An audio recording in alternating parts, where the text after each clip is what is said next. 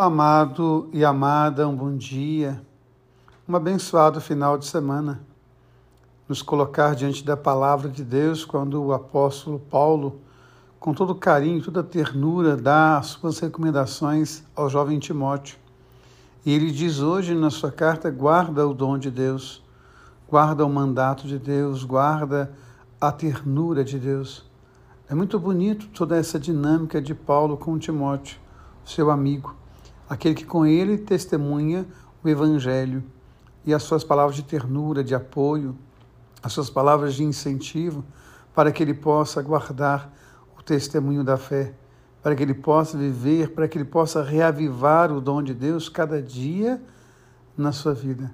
Nos colocar diante dessa palavra.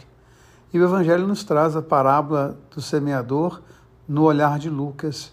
Nós temos essa parábola no olhar de Mateus e agora no olhar de Lucas. O que me chama a atenção nessa parábola é a paciência de Deus conosco. Deus conhece o terreno que nós somos. Deus conhece as pedras e os espinhos que nós carregamos em nossa história, mas Ele nunca desiste de nós.